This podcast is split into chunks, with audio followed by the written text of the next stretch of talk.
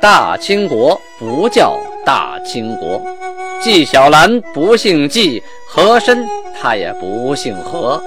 孝庄绝对不能称呼自己是孝庄，叫声小主那是你信口开河。摆手绢的那都是妓女，绝对不是格格。要想了解真正的清朝历史，请听由俊贝勒播讲的《清通鉴》。听众朋友们，大家好，咱们继续播讲《清通鉴》。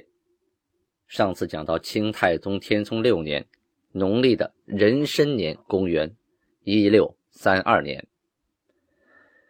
皇太极呀晋升豪格为和硕贝勒啊，比普通的贝勒大了一格，在地位上已经仅次于皇太极了，说明皇太极正在物色接班人啊。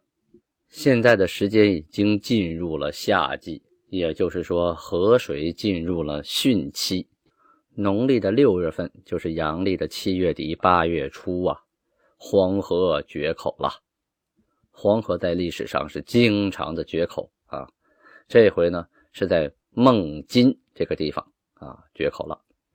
孟津呢是今天河南省孟津县的东北，孟县的西南啊。那个地方，在去年夏天的时候啊，黄河就已经在河南省啊原阳县那个地方，原来叫元武啊，在那儿决口了，而且海口啊拥塞，就是黄河的入海口啊，因为泥沙过于多啊，有堵塞的情况，耽搁了这一年呢，才开始修筑两边的堤坝啊。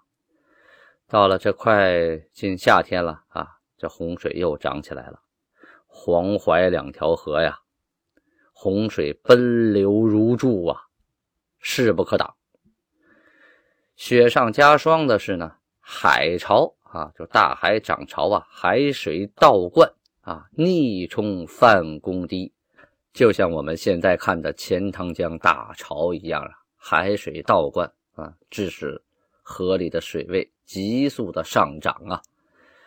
这个那个时候的海堤啊、河堤啊，没有现在这么高啊，所以两边的军民、商户啊，还有死伤无数啊，数不胜数啊，没法统计了。放下洪水，咱们不说啊，再转回头说北边的皇太极。皇太极在七月初一的时候啊，农历七月初一啊，致书给明朝张家口的守臣。主要是缔结和好啊，善保始终。上面说呀，议何时尔等原为辽东地方，并意在内，但辽东人从来志大言谬啊，难以议和，须尔处遣人往议为善。是说呢，说咱们商量啊，我们两家的边界，这个张家口这一部分和我们金国。保持啊和平往来，但是我们是定的这个和平呃条约里边啊，包括了辽东地区。可是辽东地区这些人呢，这些汉官呢，出尔反尔，说话不算数。如果把辽东也算在内的话，你们还是要派人去辽东啊，然后我们再具体在辽东那个地方商议边界呀，还有和平问题。皇太极呀。跟张家口的守守关啊达成了和议之后，就撤大军啊，不围张家口，住在上都河啊。这个明朝这边的守关呢，啊，因为这个议和成功，也派人来馈赠礼物，当然这回礼物给的不少。皇太极呢，这回是乐乐呵呵的都收下了。皇太极带领部队呀，撤军还朝。啊，走了几天，刚回到沈阳，得到一个消息说，金国的六部衙门竣工了。啊，前面我们说过，金国呀成立了六部，六部你得有办公室啊，得有办公衙门呢。啊，就开始修建。皇太极这回得胜还朝啊，正好赶上六部衙门竣工，皇太极很高兴啊，亲自带着下边的人去视察啊。回到这个宫中的时候，他把六部的起新郎给叫到身边了，跟他们说：“前文书里咱们解释过，起新郎是干什么的啊？这里呢，不细表。”皇太极对他们说：“呀，朕以尔等为起新郎，尔等当顾名思义，恪尽厥职。如各部备了。”凡有过失，尔等见之，即明言以启迪其心，彼之改悔。这段话的意思是说呀，皇太极特意的跟这些起新郎说啊，你们得干好自己的事儿啊。以前呢，这个六部备了呀，啊，发誓的时候都写了誓言，这些誓言呢，都命这个起新郎啊给挂到脖子上，干什么呢？就时时刻刻的提醒这些贝勒啊，让你们不要忘记誓言，要为国尽忠，要恪尽职守，守己奉公啊。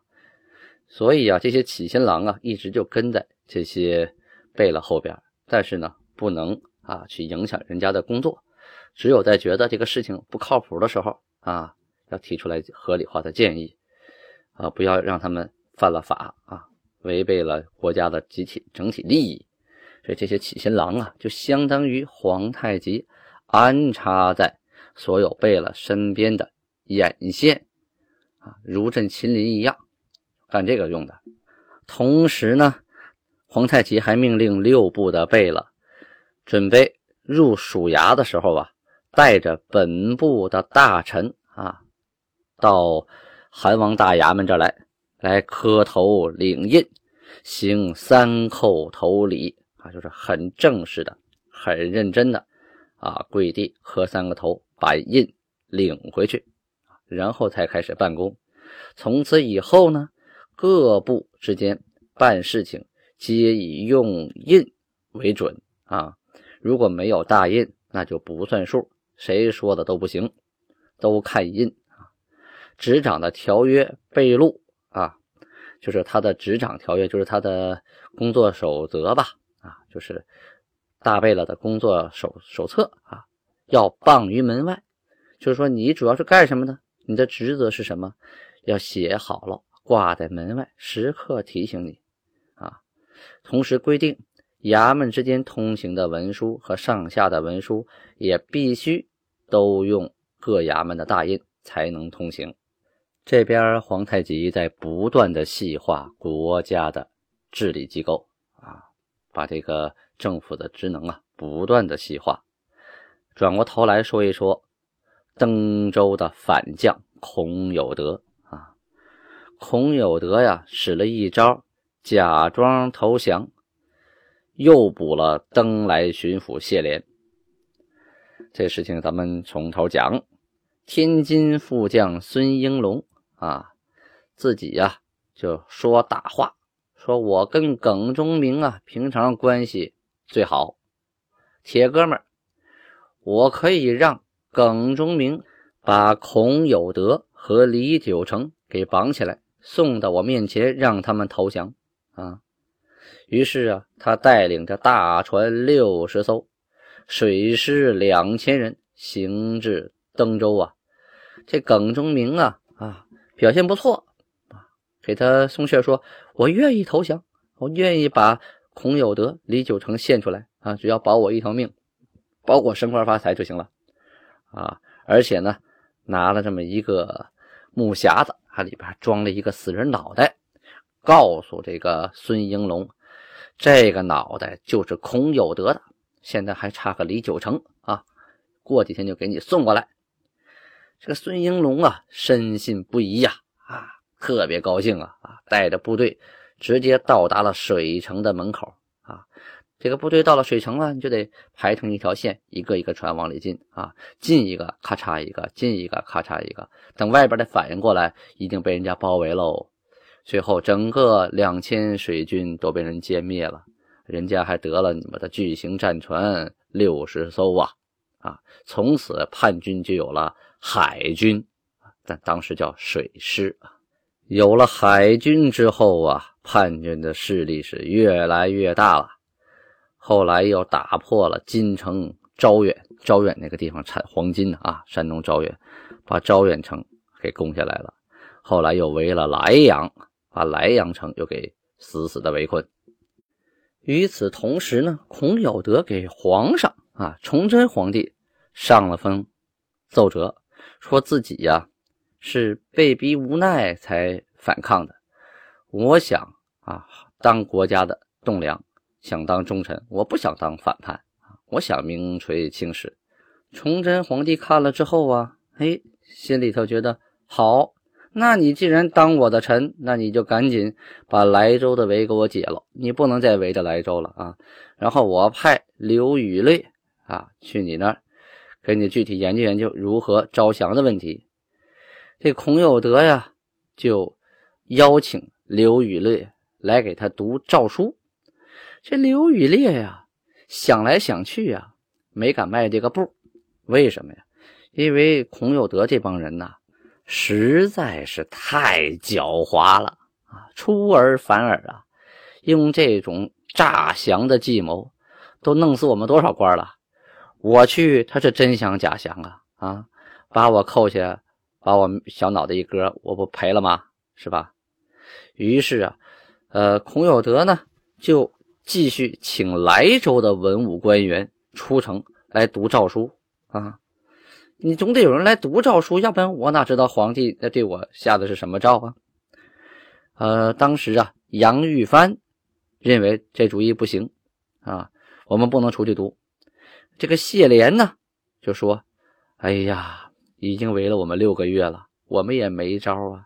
现在皇上下了诏了，我们怎么也得出去读一下啊。”不读也是个围死啊！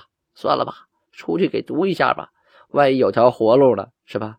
刚一出城啊，孔有德就把他逮起来了，然后就瞬间发炮攻城啊！这个城上啊早有防备，就知道你擅长使这招。哎，虽然你把出城的谢莲啊给抓起来了，但是嗯，这个城你拿不下来。瞬间就关闭城门，嘎啦啦啦啦啦，放下千斤闸呀！楼上是箭雨齐发呀，枪炮齐鸣啊！你想攻我的城，你想偷袭我，门都没有啊！我吃一百个豆不嫌腥啊！被你骗了这么多次，我还上你当啊！结果这个叛军这回这计没有得逞，但是这件事情就被朝廷得知了啊！满朝上下是极为的愤怒啊啊！把这个刘宇烈就下了大狱。本来嘛，应该他读诏书啊，他不敢出去。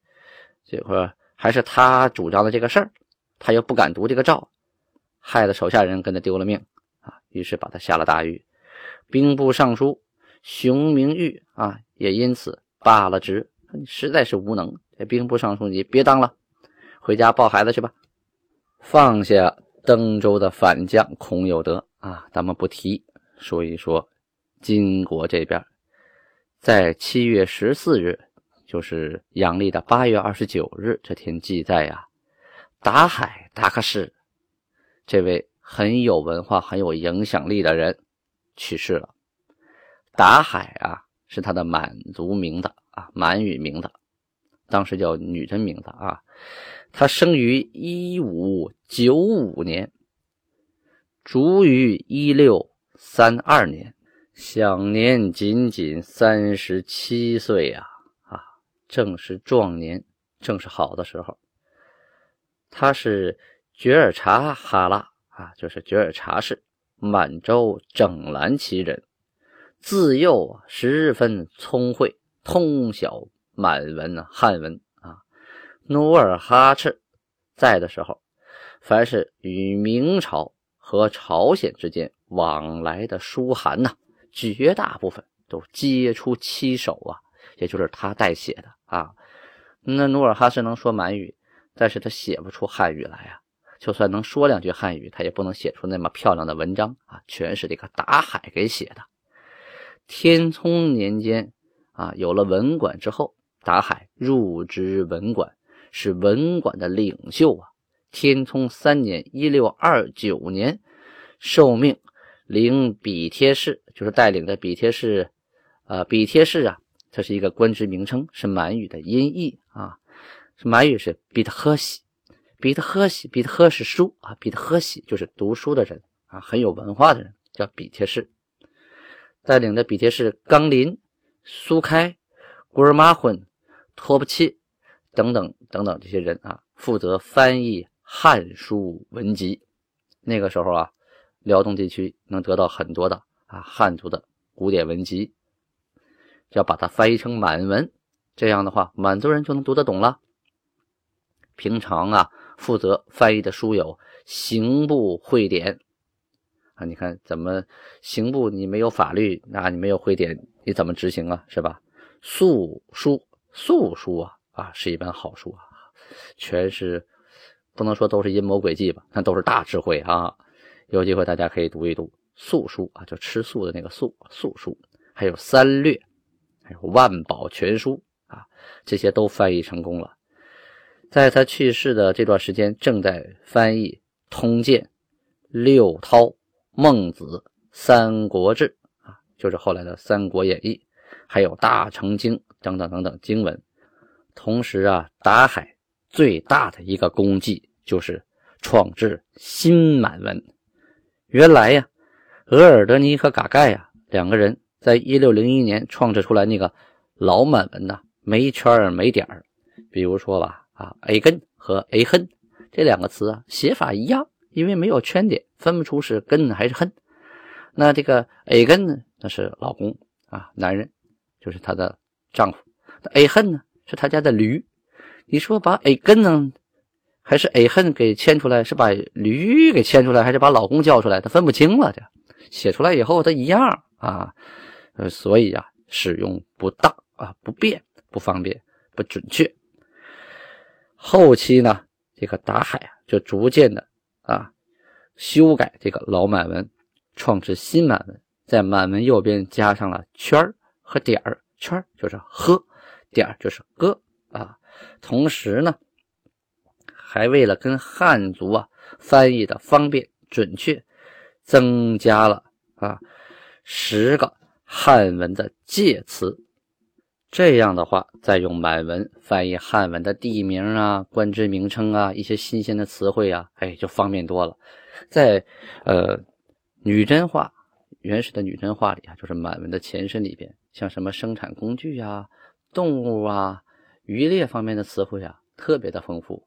光野猪就有好几种叫法啊，老虎就有好几种叫法，光那个渔网就有七种叫法啊，什么旋网啊、大网啊。它叫法都不一样，不像汉族都叫网，要加个什么什么啊？所以，但是在其他的生产，比如说丝绸啊、织布机啊、钱粮啊、这个将军呢啊，很多这个汉族地区发达地区常用的词汇，在满满洲地区它不出现，所以呢就是空白，就需要用满文来翻译，就需要很多的新添的音，所以加这十个音正好这十个字母。就用于翻翻译汉文啊，就足够用了。从此之后啊，这个新满文一直使用至今啊，直到今天。刚刚军备了，我还得帮那个丹东满族啊经济文化促进会第四次代表大会啊写这个匾额条幅，还在翻译，用的就是这个新满文。达海创制文字啊。后边称圈点满文啊，也叫新满文。这回他是死在军中，虚岁啊，年仅三十八。此人呢，为人呢廉谨，就是说十分的廉洁谨慎，不贪，就是一心的搞学问。在他入殓的时候啊，他身上那个靴子呀都是破的，破破烂烂的，就常年的行军走来走去呀，带那双靴子。都破烂不堪了，都不完整了。在一六三三年的二月啊，皇太极就是这说的是后边的事儿啊，就他死之后啊，皇太极曾经下谕啊，说巴克西达海，就是巴克什达海啊，博览群集，学问焉通，官职游击，为其宠任而足啊。这句话是说呢。达海呀，刚当一个游击啊，这么有文化的人啊，这么博古通今、博览群书的人，官刚当到了游击，我还没来得及宠任他，给他升官呢，啊，他就死了，太可惜了。于是啊，特批让他的儿子雅钦啊降一等，袭职，受备御衔啊，就接受了备御这个官衔，让他儿子直接袭职，但是降一等袭的。这个达海呀。原来管的这个牛录啊，也命令他儿子继续管理。这个文官呢，开始有世袭，就是从达海这儿开始的。也就是说，以前只有战场上立功的武将才有世袭的可能。这是文化人拿笔的啊，也能让子孙后代开始世袭，就是从达海。开始啊，所以在一六三六年的时候啊，赐了个谥号叫文成，文化的文，成功的成。后世的满族人尊称达海为圣人，就相当于汉族里尊称孔先生为孔圣人啊，满族里就尊称达海为圣人。好，听众朋友，今天播讲呢到此结束啊。如果呢，您有什么问题，欢迎您给我留言。如果你想学一两句满语啊，想知道这句满语啊，这句话用满语怎么说呢？请给我留言。如果我能翻译过来的话，一定会告诉您。啊，巴拉巴尼哈，谢谢大家，奇玛里阿查克，咱们明天见。